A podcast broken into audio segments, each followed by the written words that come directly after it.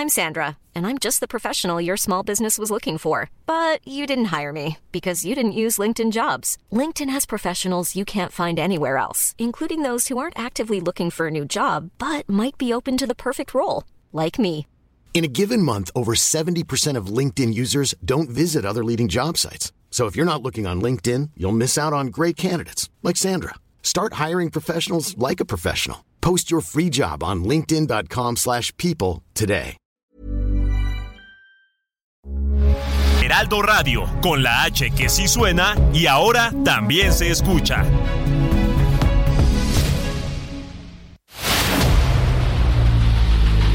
El dedo en la llaga. Había una vez un mundo en el que nadie creía. Un país de historias inexplicables. Una nación con personajes asombrosos. Santo Tomás tenía razón. Hay que ver para creer. El México increíble, las verdades que duelen, la voz de los que callan, el dedo en la llaga. Infórmate, diviértete, enójate y vuelve a empezar. El Heraldo Radio presenta El Dedo en la Llaga con Adriana Delgado. Pero me levanté y no le pienso bajar y conté un, dos, tres para volver a empezar. Yo no me rendiré. No, no, hoy soy mejor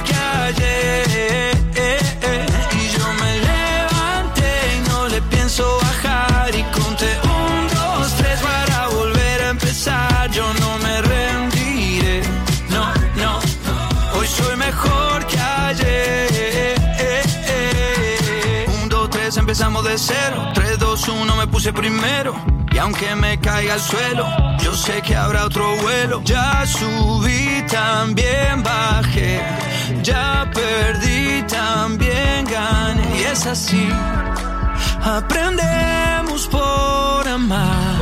Iniciamos este dedo en la llaga de este viernes 10 de noviembre del 2023 y estamos escuchando a este cantautor maravilloso argentino Diego Torres con esta canción mejor que ayer. Eso deben de estar pensando en este momento, querido jefe Isaías Robles, sobre estas candidaturas, estos comités de defensa de la cuarta transformación que se había pospuesto desde el 30 de octubre, primero por el huracán Otis y hasta el día de hoy, 10 de noviembre, pues no hay plazo que no se cumpla. Así es, Adriana, ¿qué tal? Muy buenas tardes, buenas tardes a todo el público del Dedo en la Llaga.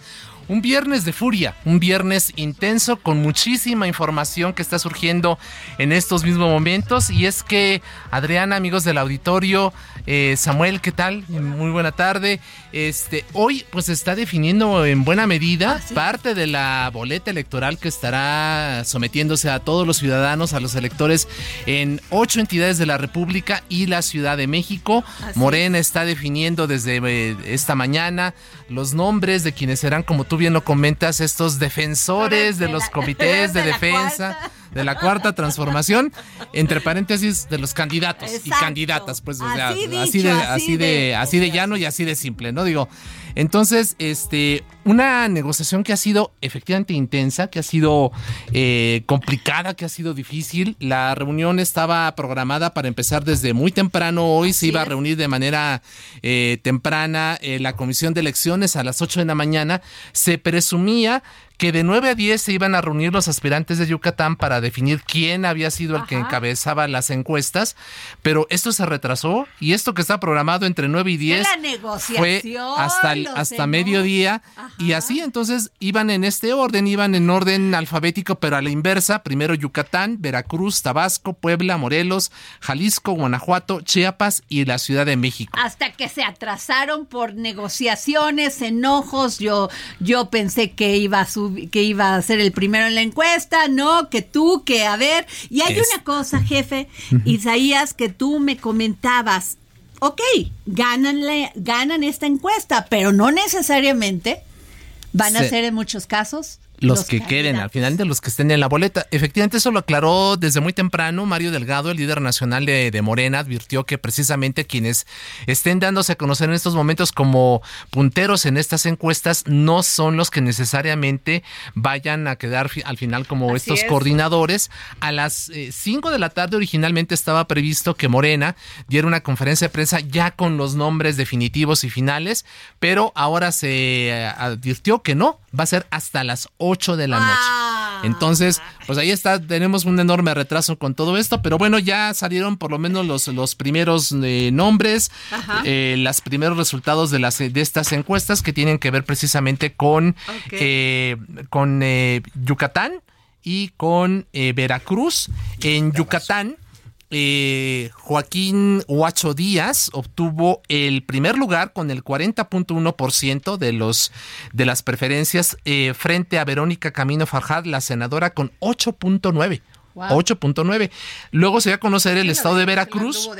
Así es. Eh, luego en Veracruz hay prácticamente un empate técnico. Está Rocío Nale con el 16% de, las, de los resultados en esta encuesta frente a Manuel Huerta que tiene un 15.2. Fíjate que ese sí fue sorpresa para mí, porque yo pensé que en segundo lugar iba a quedar este quien fue el secretario de gobierno.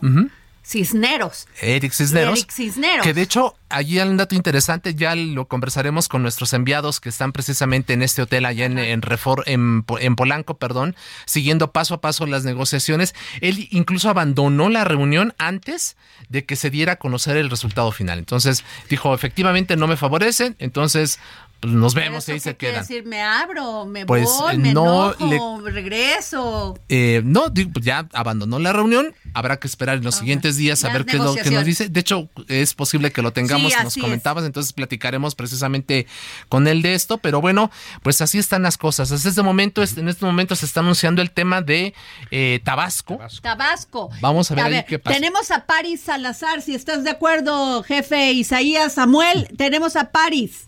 París. Buenas tardes, Adriana Isaías, amigas, amigos de Aldo México.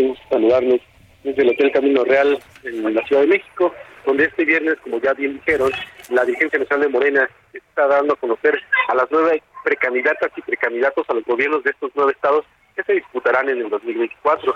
Mario Delgado, dirigente nacional de Morena, informó que cada hora se dará a conocer a las ganadoras y ganadores de los impuestos. Como bien decía Isaías, será por un orden inverso primero por los estados eh, de Yucatán, Veracruz, Tabasco y terminarán con la Ciudad de México. Mario Delgado aclaró que ninguno de los hombres ganadores de estas encuestas puede considerarse precandidato, ya que se tiene que aplicar la regla de la paridad de género de cinco candidaturas de mujeres y cuatro de hombres. Dijo que solo las mujeres que resulten ganadoras de estas encuestas pueden ser consideradas como precandidatas. Dijo que hasta las, hasta las 8 de la noche eh, que se dará este anuncio de quiénes serán las precandidatas y precandidatos en una conferencia de prensa ya cuando se haya aplicado esta paridad de género. Dijo, y como bien decías, eh, Guacho Mena fue quien ganó los sondeos en el estado de Yucatán y en segundo lugar quedó Verónica Camino. En un breve mensaje, Guacho Díaz dijo que en caso de que la Comisión de Elecciones de Morena lo declare precandidato, él integrará a sus compañeros a este proyecto que él encabezaría en Yucatán. Y dijo que en caso de que la, la comisión se decida por Verónica Camino, él la apoyará y él se pondrá a disposición de Claudia Sheinbaum para continuar con este proyecto de transformación en México. Como bien apuntaron, eh, Eric Cisneros se salió antes del anuncio de Rocío Nale, que quedaba eh, como la puntera de estas encuestas. Todavía estaba el mensaje en vivo cuando Eric Cisneros salió de este evento eh, con una pequeña borra que lo estaba vitoreando y fue cuando dijo que será en las próximas días donde dará a conocer cuál será su futuro político en el estado de Veracruz y como y como bien apuntaban ya también se están dando los resultados por el estado de Tabasco en el que Javier May eh, es el que encabeza los resultados y Yolanda Osuna quedaría en segundo lugar. Entonces, eh, siguen estos resultados, todavía faltan seis, eh, seis entidades y será hasta las ocho de la noche cuando se diga quiénes serán los candidatos y candidatas, precandidatas de Morena al, a los gobiernos de esas nueve entidades.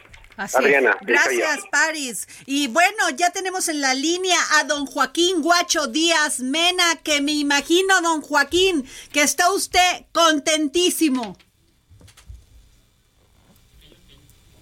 Vamos a restablecer en un momento la comunicación. Pues efectivamente, comentábamos Adriana que Joaquín Guacho Díaz obtiene el 40.1% en esta encuesta que se aplicó frente a la senadora Verónica Camino que tiene un 8.9%, así que pues una diferencia bastante importante. No se no se preveía que fuese tan así la diferencia, pero lo que hemos advertido y lo que nos comentaba también hace unos minutos París Salazar es decir, esto no es el resultado definitivo. Vamos a ver qué ocurre al final a las 8 de la noche cuando se digan ya por los asuntos de la paridad, este lineamiento que aprobó el Instituto Nacional Electoral, quiénes son los nombres que quedan finalmente. Entonces, ahí está ya, nos dice Adriana, nos dice que está Joaquín Guacho, Díaz. Debe usted estar muy contento. Así es, Adriana Isaías, un gusto saludar a todo el auditorio del Heraldo. Pues felices por este resultado.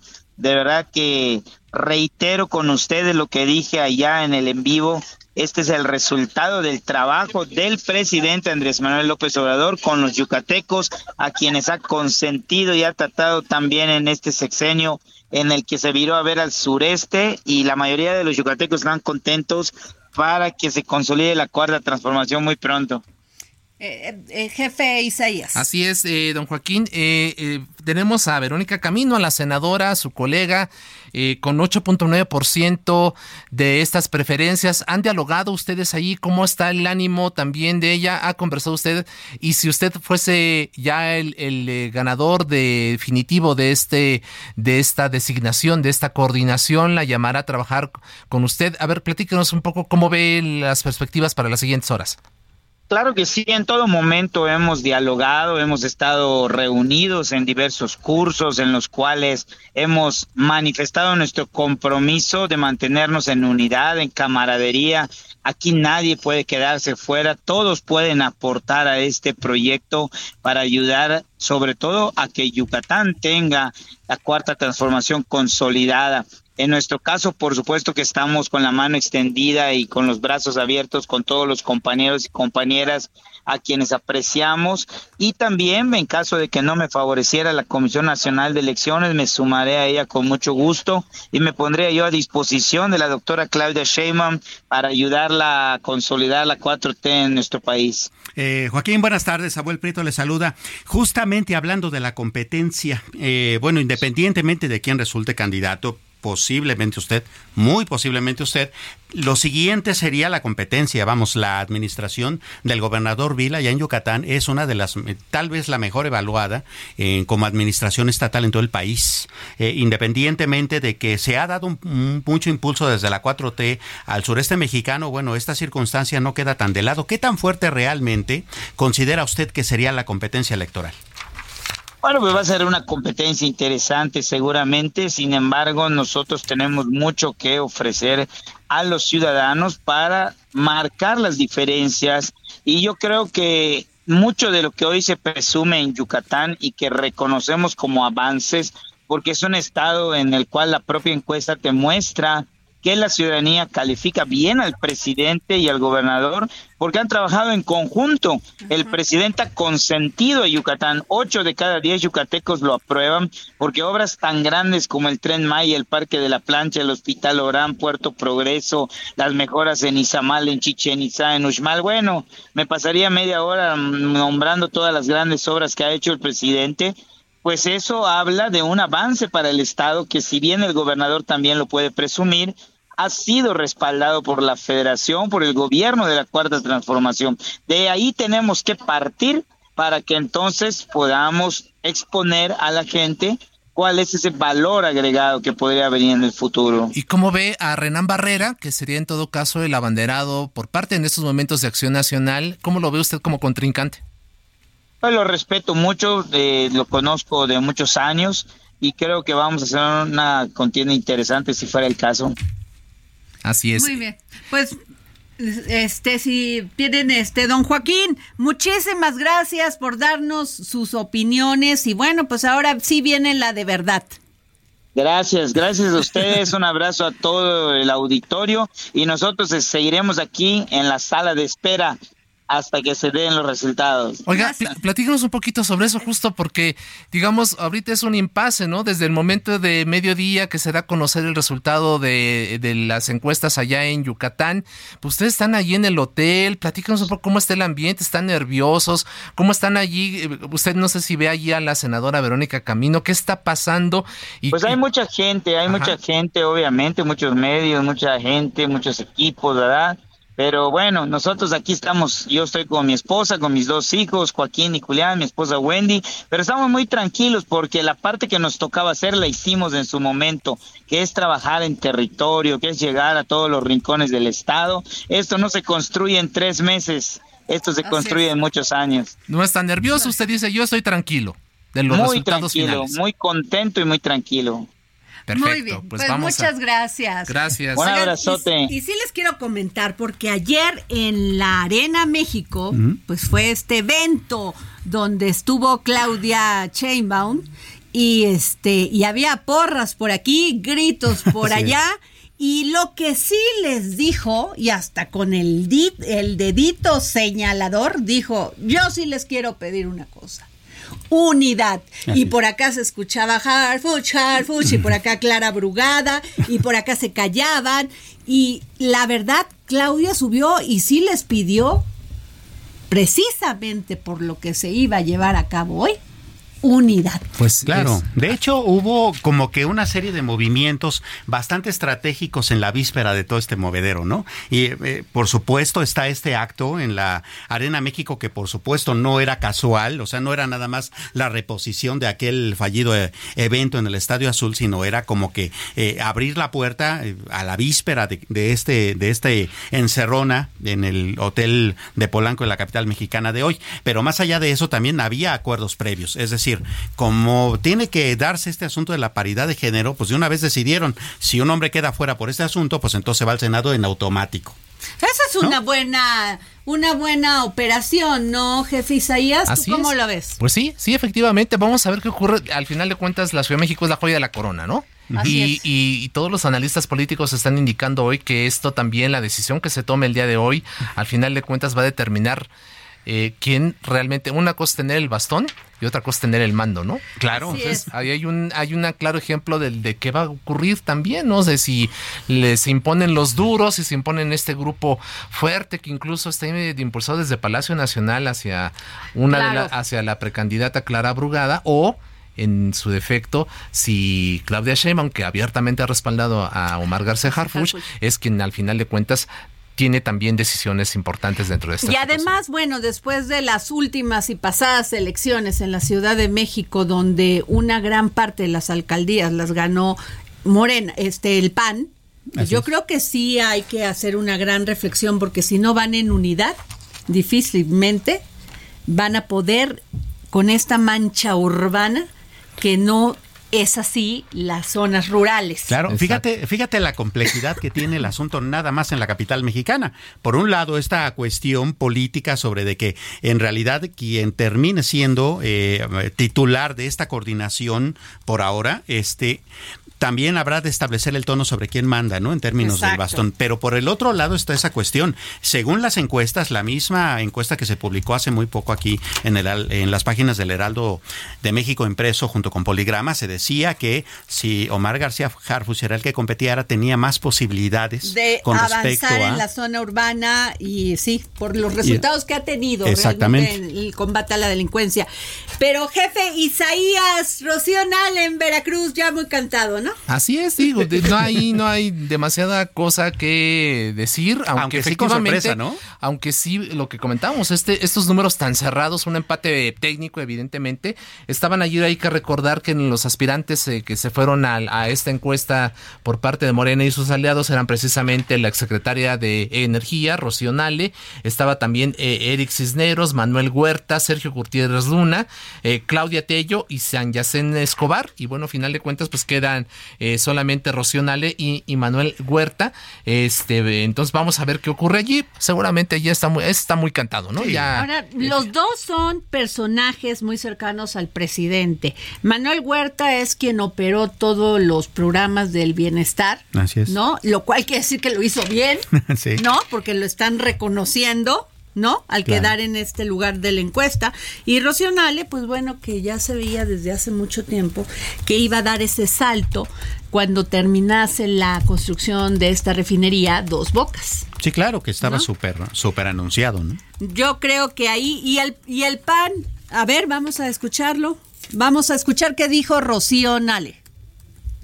Hoy nuestro movimiento, nuestro partido, ha hecho este ejercicio preguntándole a todos los veracruzanos. Estos son los resultados. Vamos a trabajar mucho en Veracruz, en unidad. Eh, nuestro movimiento, aunado con el Partido Verde, con el PT, tenemos una presencia fuerte y sobre todo una gran responsabilidad. Así lo asumo. Eh, nos espera mucho trabajo, pero estamos preparados para ello. Les agradezco a todos mis compañeros, a todas mis compañeras, esta participación, esta unidad y sobre todo la madurez política que hoy estamos presentando.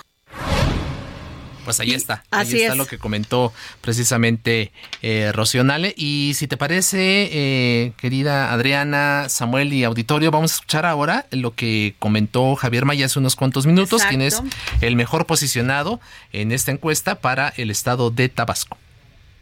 Mario, eh, agradecer al Comité Ejecutivo Nacional, a mis compañeras y compañeros, a Raúl Oqueda, a Yolanda Osuna, a Oscar Cantón, a Mónica Fernández, pues esta participación que tuvimos que ha sido ejemplar y que tenemos el compromiso desde Tabasco consolidar la cuarta transformación, ir todas y todos en unidad.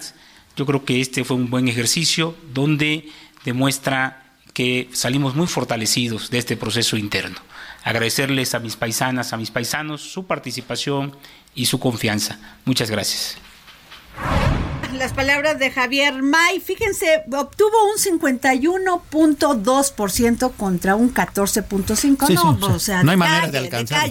Ahora, eh, Javier May ya estaba también muy cantado porque este desde que dejó Fonatur y se fue a Tabasco, pues ya ahí dijo, yo sí me voy a dedicar a ganar esta encuesta.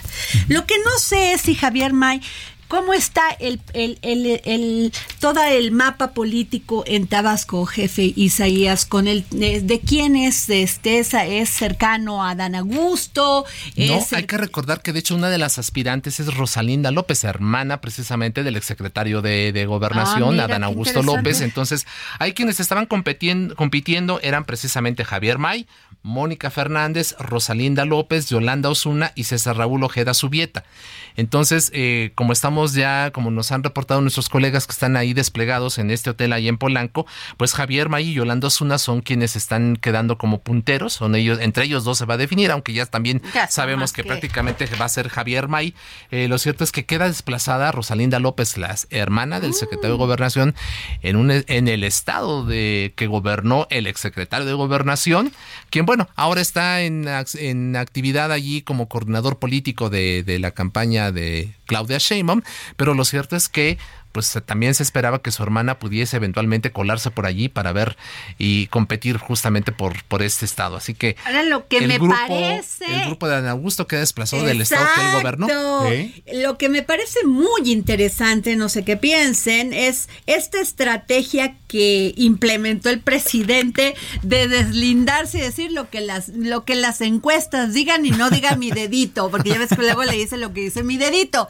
Y también esta estrategia mediática de tenernos desde las 8 de la mañana viendo a ver ah, qué van a decir. Qué ¿Cómo los traigo, ¿no? Aplauso para Mario Delgado, fíjate, sí lo hizo bien, lo está haciendo bien, que todos queden contentos en política y en repartición del poder no es fácil. No, para nada, para nada. Y además, bueno, también ya, ya hay que recordar que hace unos días se iba a conocer este acuerdo en donde se decía, bueno, quien quede como coordinador de la defensa eh, eh, va a ser, al final cuentas, quien represente a Morena. Sin embargo, ya se está garantizando que los que, queden en segundo lugar, por ejemplo, tengan pase directo al Senado de la República o a la Cámara de Diputados. Entonces, digamos, están en ese trabajo de la operación, ¿no? En una operación. Y, y le sigue dando juego político. Efectivamente cargo de popular, ¿no? Sí, y luego yo creo que nos vamos a ir a un corte, pero regresando, jefe Isaías, tú que traes ese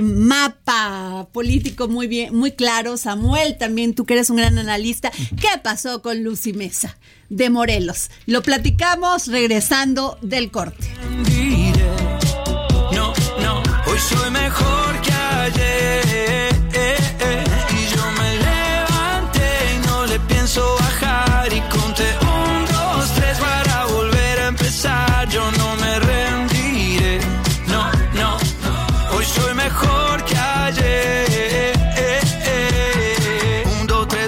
De cero. Tres, dos, uno, me puse primero. Y aunque me caiga al suelo, yo sé que habrá otro vuelo. Ya subí, también bajé. Ya perdí, también gané. Y es así. Aprendemos por amar. Sigue a Adriana Delgado en su cuenta de Twitter. Arroba Adri Delgado Ruiz. Además, te invitamos a enviar tus opiniones y comentarios en texto o por mensaje de audio a través de WhatsApp al 55 2544 3334. Y si quieres escuchar El Dedo en la Llaga de El Heraldo Radio, en cualquier momento y donde quiera que te encuentres, descarga el podcast disponible en Spotify y iTunes.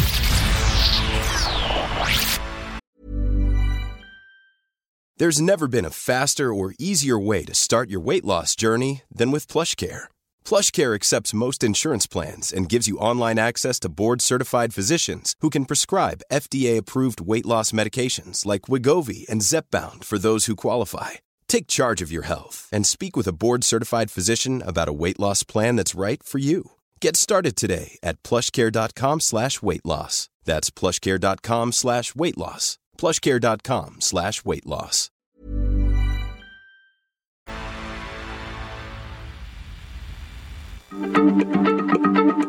Heraldo Radio, la H se lee, se comparte, se ve y ahora también se escucha.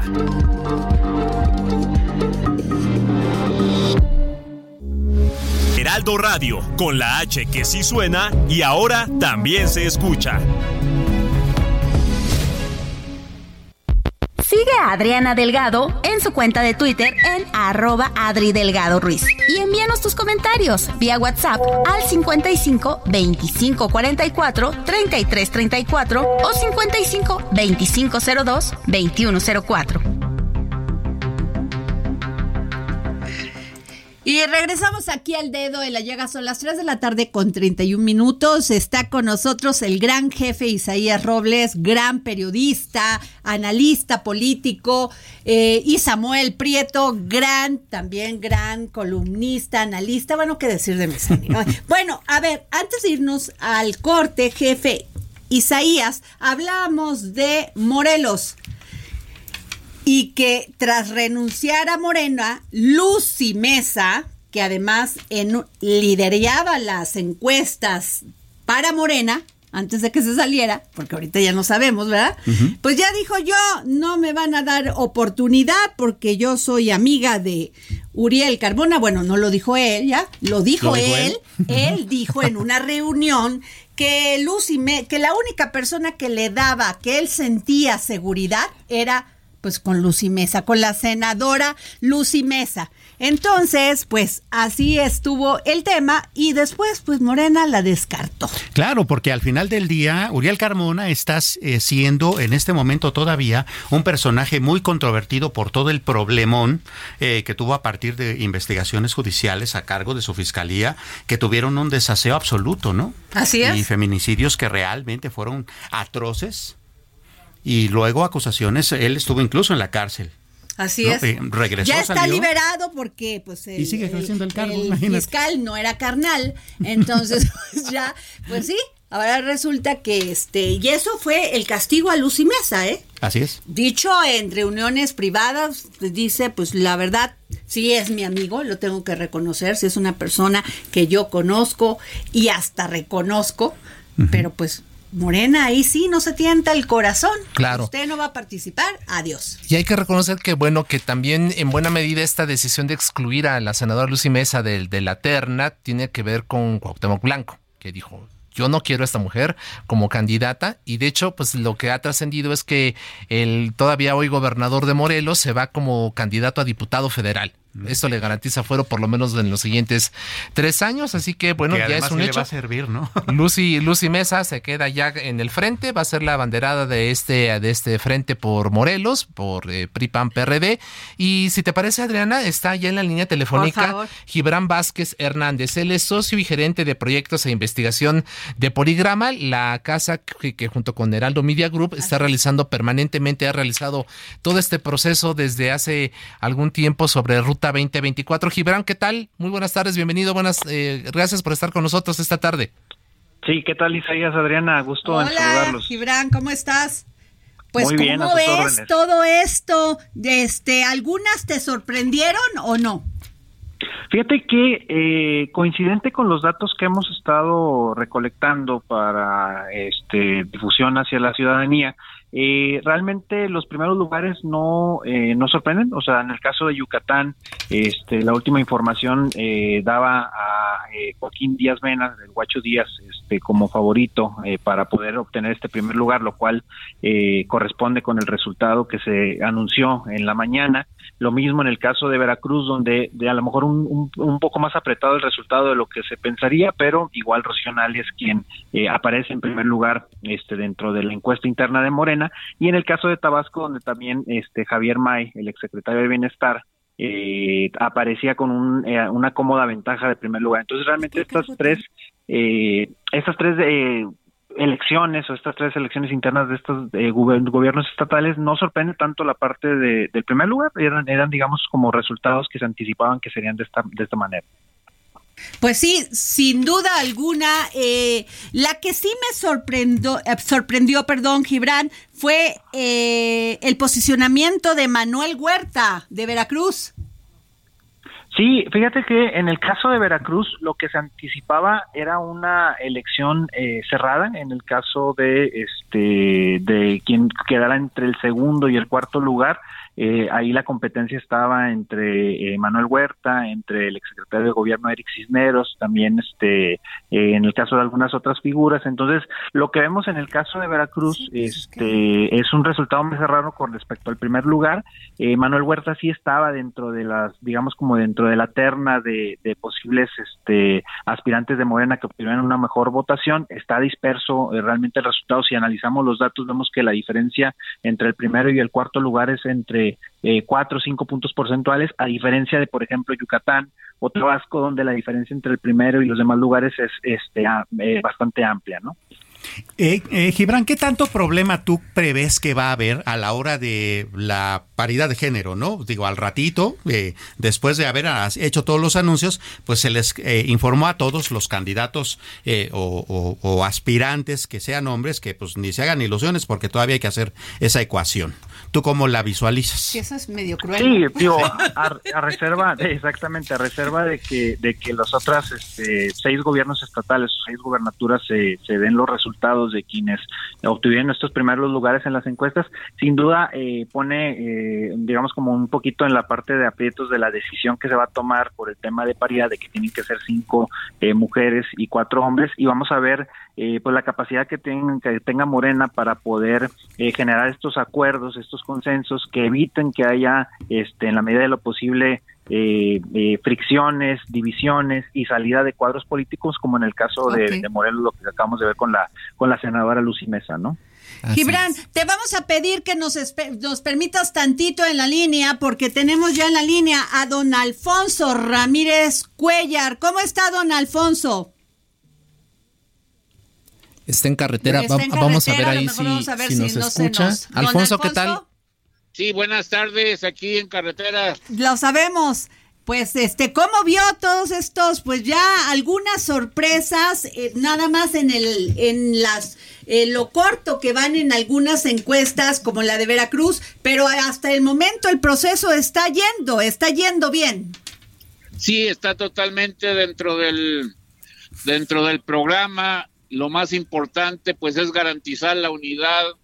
Eh, cualquiera de las compañeras, de los compañeros que van a salir electos, pues nos va a ayudar muchísimo porque es gente con mucha capacidad, con mucha competencia, entonces eso nos va a permitir eh, ratificar los triunfos en Chiapas, en Tabasco, en Morelos, también en Veracruz y en la Ciudad de México, y pues alcanzar éxitos también en, en Yucatán, en Guanajuato y en Jalisco. Creo que eh, vamos a jugar un papel muy importante en estas tres entidades federativas. Alfonso, ¿qué tal? Buenas tardes, te saluda Isaías Robles.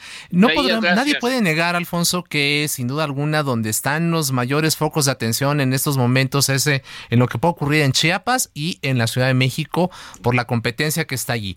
¿Cómo ves tú ahí e, este anuncio, este señalamiento que tú, que tú haces respecto a la unidad, crees que también prevalezca para estas dos entidades? Sí, yo creo que este, vamos muy eh, fuertes eh, en el sentido de platicar eh, pues desde antes con todos, con todas las aspirantes. se ha hecho un trabajo de unificación muy bueno, se, se, ha platicado con todos ellos las reglas y creo que va a salir muy bien, va a salir muy bien.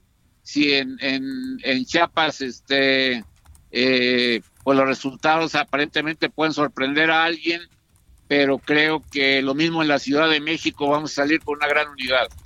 Claro, don Alfonso, eh, gusto saludarle, Samuel Prieto.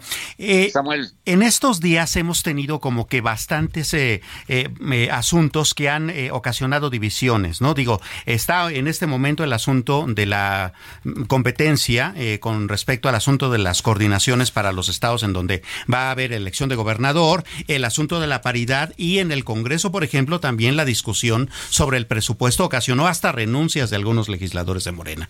¿Cómo visualiza usted para los próximos días la operación política de volver a cohesionar al partido en todos esos frentes.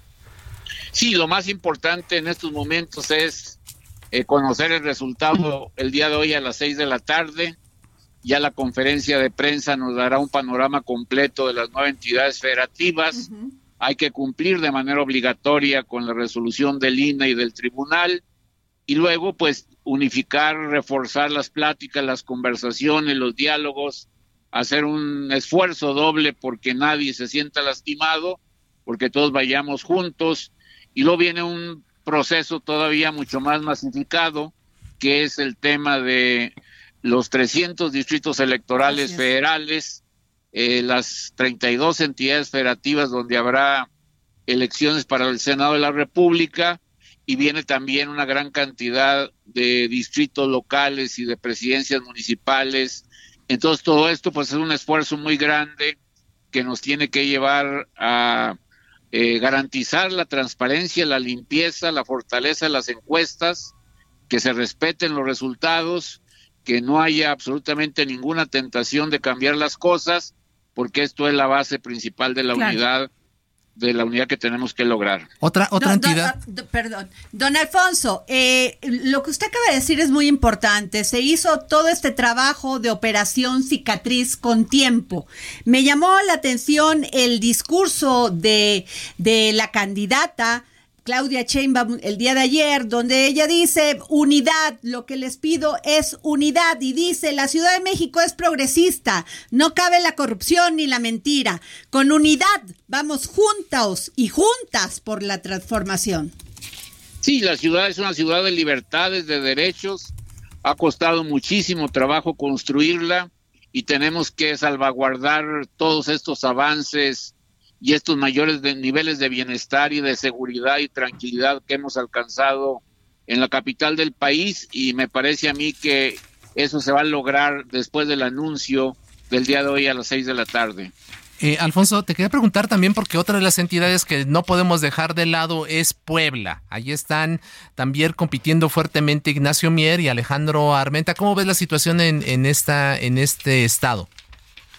Pues yo creo que son dos de los punteros, de los más importantes eh, que están destacando desde hace tiempo en todas las mediciones y también tendrá que eh, contemplarse, al igual que todas las entidades, en un paquete que, que garantice el cumplimiento de la paridad. Para nosotros la paridad eh, el establecimiento de los derechos de las mujeres es una de las grandes decisiones estratégicas y eso no lo vamos a cambiar por nada. Oye, eh, a ver, hablando de la Ciudad de México, regresando a una pregunta que te habíamos hecho hace unos cuantos minutos, ¿cuál es tu, tu gallina o tu gallo?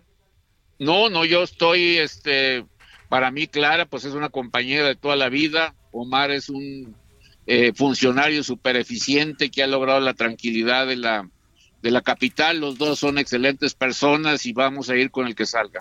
Oye, y la distribución, perdón, Adriana, perdón. Eh, la distribución, comentabas también hace, unos cuantos minutos el tema de lo que sigue, que es la distribución de las candidaturas al Senado de la República, a la Cámara de Diputados. ¿Cómo va a ser este proceso? ¿Ya lo tienen definido? ¿Ya está la convocatoria, evidentemente? Sí, ya están las, ya están las convocatorias. Eh, la convocatoria para senadores y para diputados federales concluyó el pasado 3 de noviembre, eh, fue del 1, del primero al 3 de noviembre.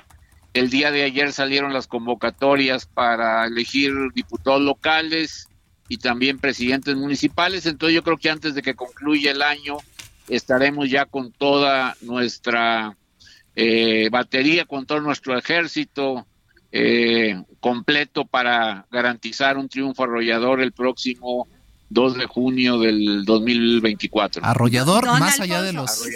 arrollador, arrollador. Don Alfonso, ya te adueñaste de mi micrófono. Don Alfonso Ramírez Cuellar, ¿cómo? Eh, la pregunta que le hizo el jefe Isaías es muy importante y yo sí quiero ver si nos puede explicar más. Porque ¿cómo se va a hacer esta selección de candidatos a diputados federales y a, a senadores? O sea, entiendo que los que queden en segundo lugar, si no hay, si no hay tanto más margen irían de inmediato a la Cámara de Diputados. Pero esos son los que están compitiendo en estas. Sí, esas son de las nueve entidades ¿Y qué va a pasar con los demás? En las nueve entidades federativas no hay convocatoria para el Senado de la República. Es parte del acuerdo para que quien sea altamente competitivo y no quedó como candidato a gobernador o a gobernadora, eh, inmediatamente se aplique ahí el acuerdo para que ellos ocupen el escaño y la competencia en el Senado. Y el resto en los 23 estados de la República, en las 23 entidades, sí está abierta la convocatoria para senadores y tiene que ser por la vía de la encuesta eh, para garantizar ah, un hombre y una mujer en, eh, en, esta, en estas planillas.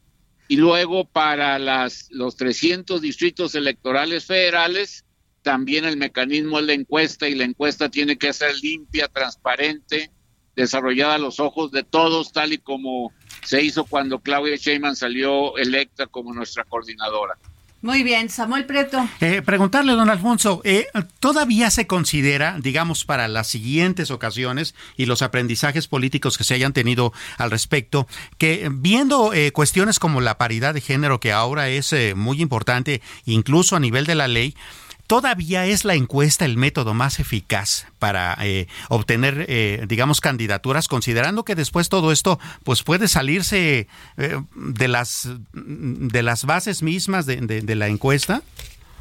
Sí, yo creo que usted tiene razón.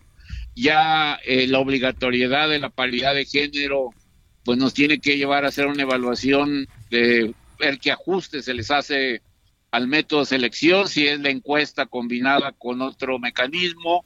En fin, yo creo que va a ser muy aleccionador los resultados que obtengamos y que deben ser aplicados estos señalamientos, estas enseñanzas para el, próximo proceso electoral.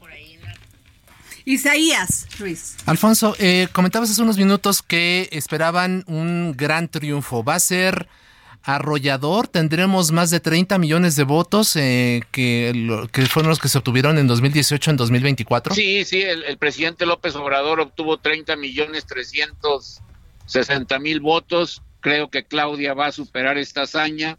Ahora hay más fuerza y más convicción en todas las entidades federativas, en toda la población. Yo creo que se va a superar la hazaña que desarrolló el presidente de la República en julio del 2018.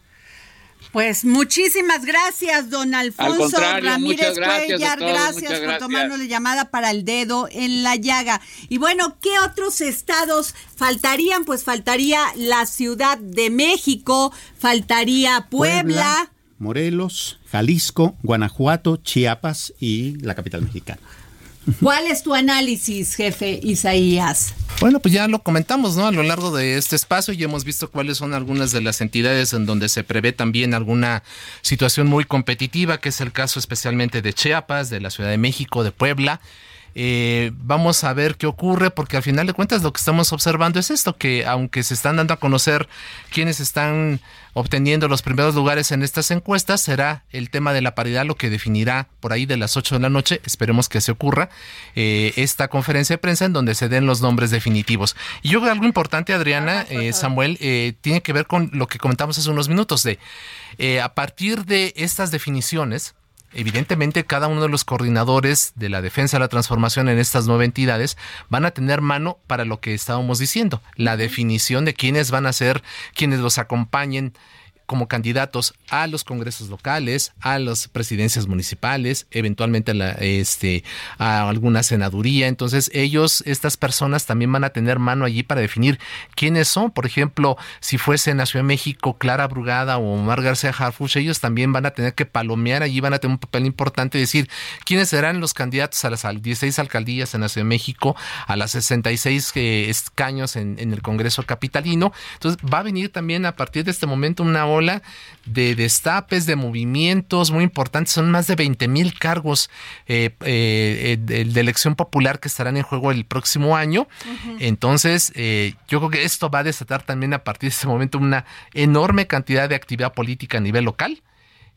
más ya por supuesto el, el, inicio ya formal a partir del día 20 de las pre-campañas en términos de la presidencia de la República. Y sumando a eso también que hay estados en competencia que están gobernados por Morena y que el gobernador, que en este momento esté vigente, también querrá meter su cuchara, ¿no? Claro, pues finalmente es su, su continuidad, ¿no? Sí, claro. Eh, el tema aquí es, es, por ejemplo, en la Ciudad de México, ¿qué tanto? Eh, porque Omar García Harfuch se ve como una posición de Claudia Sheinbaum. ¿Qué tanto le van a dejar si no logra esta candidatura o estos comités de defensa de la cuarta transformación que él pueda decidir quiénes pueden ser los, Gran los, que, pregunta. los que lleven estas alcaldías? Efectivamente. Bueno, ahí está, es un, es un elemento interesante y también hay que ver lo otro. ¿Qué tal si no es él?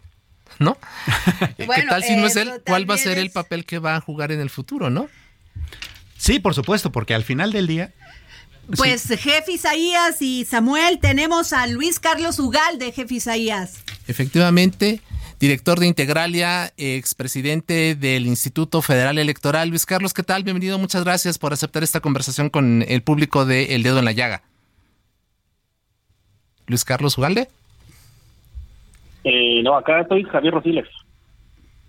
Bueno, no se preocupen, no se preocupen, este Javier. Bueno, ¿con quién está? Ah, perdón, tenemos aquí una, Un- una- una- pero bueno, este, nos decías, jefe Isaías. Efectivamente, efectivamente vamos a, este, a ver qué, qué- tanto margen de maniobra, porque comentamos hace unos minutos el tema de Luz y Mesa. Y fue Cuauhtémoc Blanco quien definitivamente dijo, ella no va. Entonces, ella, él, como, como ustedes comentaban hace unos minutos, los actuales mandatarios también están teniendo un peso muy importante en las definiciones y pueden vetar o no. Ya, lo hizo- ya pasó en el caso de Lucy Mesa, ya estamos viendo que en el caso de Morelos, ella va a ir por el, por el frente y eh, lo que comentábamos, a partir de las definiciones de quiénes serán los coordinadores, vamos a ver qué tanto margen de maniobra también tendrán para la definición de las listas, ¿no? Y yo sí les quiero preguntar, Chiapas, ¿qué va a pasar ahí y Puebla? Porque quien lleva la delantera es el senador, ¿no? Así es, sí. Este, El senador, ay, se me fue, Armenta, Alejandro Armenta. Y este Mier, que es el de la Cámara de Diputados, pues iba muy por debajo. Así es. A ver qué pasa ahí, qué se decide, porque están súper, eh, además se, o sea, se básicamente se pelearon Así por es. esta candidatura. Y, y el tema de la paridad puede jugar ahí un papel importante. No hay que dejar de lado que Olivia Salomón pudiera eventualmente también colarse si es el tema de la paridad. Y a lo mejor Exacto. ninguno de ellos dos queda. Ese es el punto. ¿Cuáles políticamente van a negociar y van a sacrificar? Y también Chiapas, jefe. O simplemente una Isaías. decisión salomónica. La ¿no? de Chiapas también es un tema porque no es bien visto el que es actual senador. El efectivamente presidente de la Junta de Coordinación Política, Eduardo Ramírez, que está enfrentándose allí con Sacil de León, también senadora de la República. Allí está también, eh, decíamos que yo creo que si hacemos un balance de lo que pueda ocurrir de aquí a, las 8 de la noche cuando tengamos ya las definiciones, pues son Chiapas, Ciudad de México y Puebla, los estados en donde está allí la carnita, ¿no? En términos informativos, ¿no? Además, no olvidemos que el, el, el senador Eduardo eh, fue secretario de gobierno. Así es. Fue el secretario de gobierno y muchos le acusan que el tema de la inseguridad que se vive, de la violencia, pues se recrudeció cuando él fue el secretario de gobierno. Lo cierto es que, como ustedes bien comentan, a lo largo de este día, pues estamos allí con eh, una eh, con toda la atención puesta, Morena está fijando justamente la, agenda de lo que significa este día y hoy pues está en definición en buena medida esta boleta electoral del 2024, así que ahí estamos todos los medios, ¿no? Ahí así Es. Pues muchas gracias, jefe Isaías Robles, eh, Samuel, y bueno, les comento que la eh, a fin de trabajar juntos para poner a Quintana Roo a la vanguardia digital, la gobernadora Mara Lezama Espinosa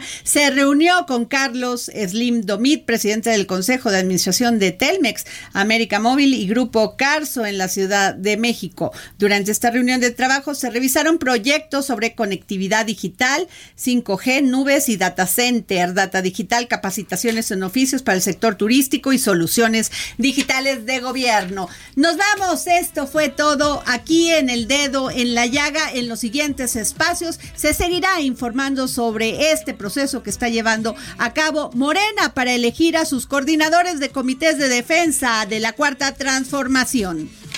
Seguimos. No le pienso bajar y conté un, dos, tres para volver a empezar. Yo no me rendiré. No, no, hoy soy mejor que ayer. Un, dos, tres, empezamos de cero. Tres, uno, me puse primero. Y aunque me caiga al suelo, yo sé que habrá otro vuelo. Ya subí también. El Heraldo Radio presentó El Dedo en la Llaga con Adriana Delgado.